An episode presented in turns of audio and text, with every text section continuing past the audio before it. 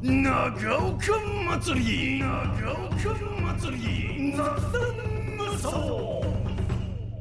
雑談無双ポッドキャストをお聞きの皆様福岡 KBC 九州朝日放送アナウンサーの長岡大河でございますそしてえー、雑談無双の運営をしてます。KBC スタッフの平松です。よろしくお願いしまよろしくおす願いします。えー、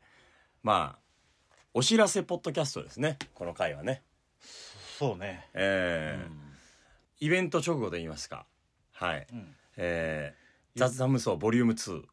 言っちゃうと、これ撮ってるのはイベントの翌日ですね。そうですねはい興奮冷めやらぬっていうところ。いやーすごいですよ余韻が、全然頭回ってないですも んもうだいぶこうシナプスの回復に時間かかってる感じですけどねえー改めまして、まあ、雑談無双というのはイベントでございまして、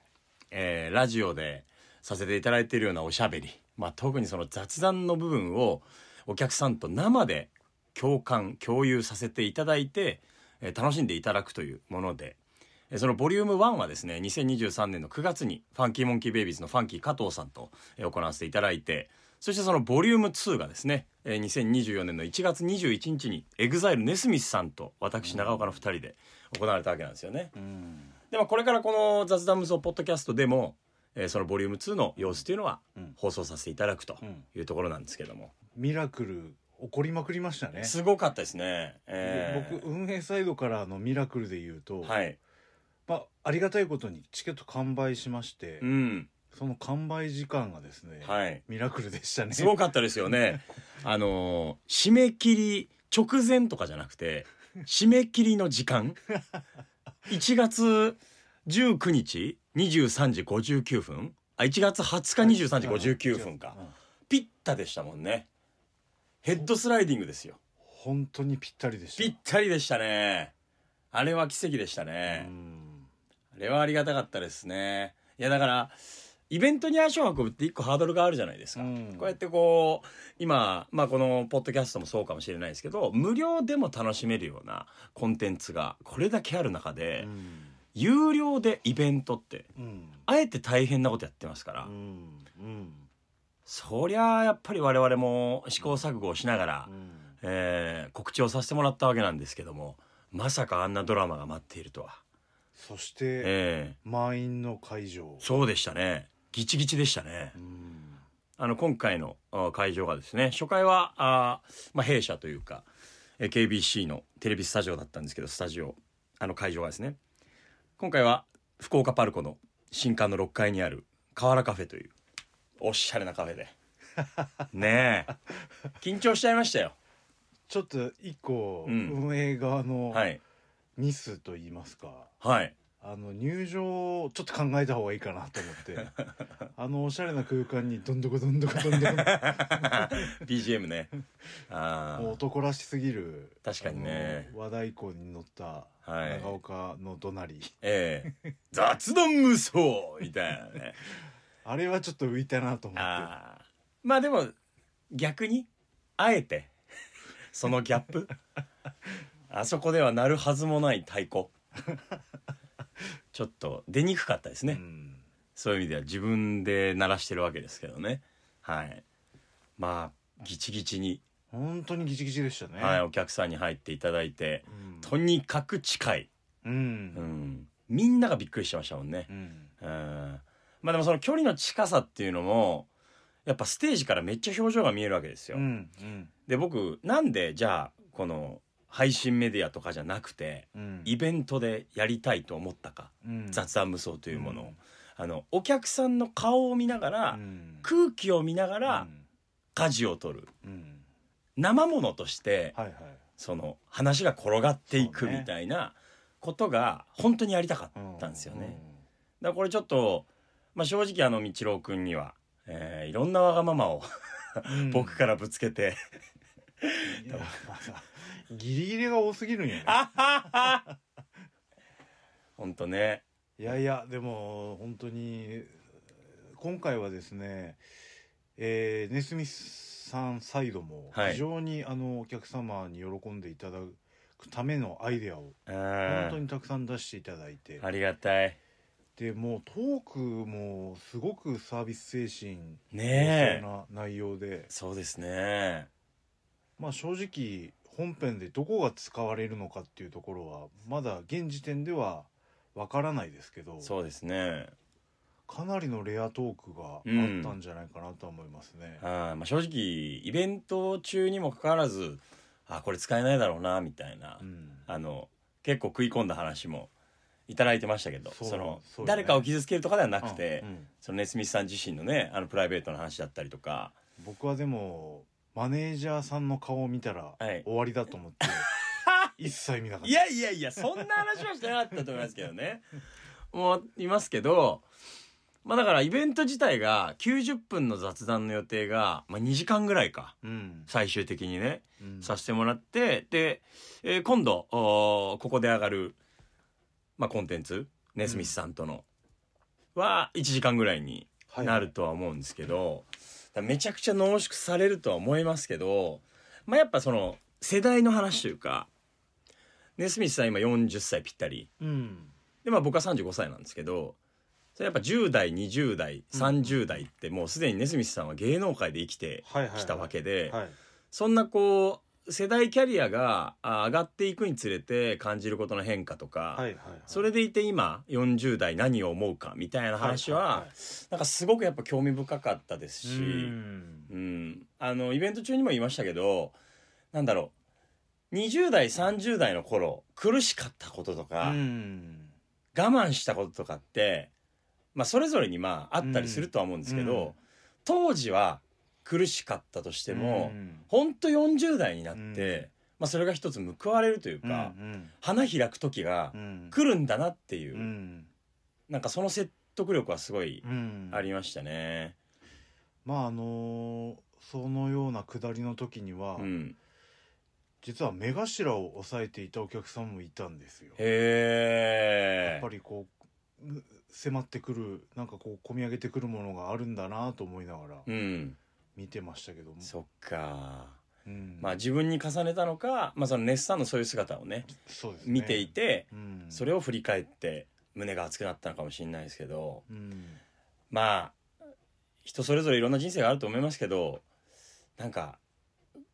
苦労したもん勝ちだなとそういう意味ではやー雑談無双っていうイベントは台本がないでしょないですね だから ないですねまあこんな話に転がったんだっていう転がっていったんだっていうのは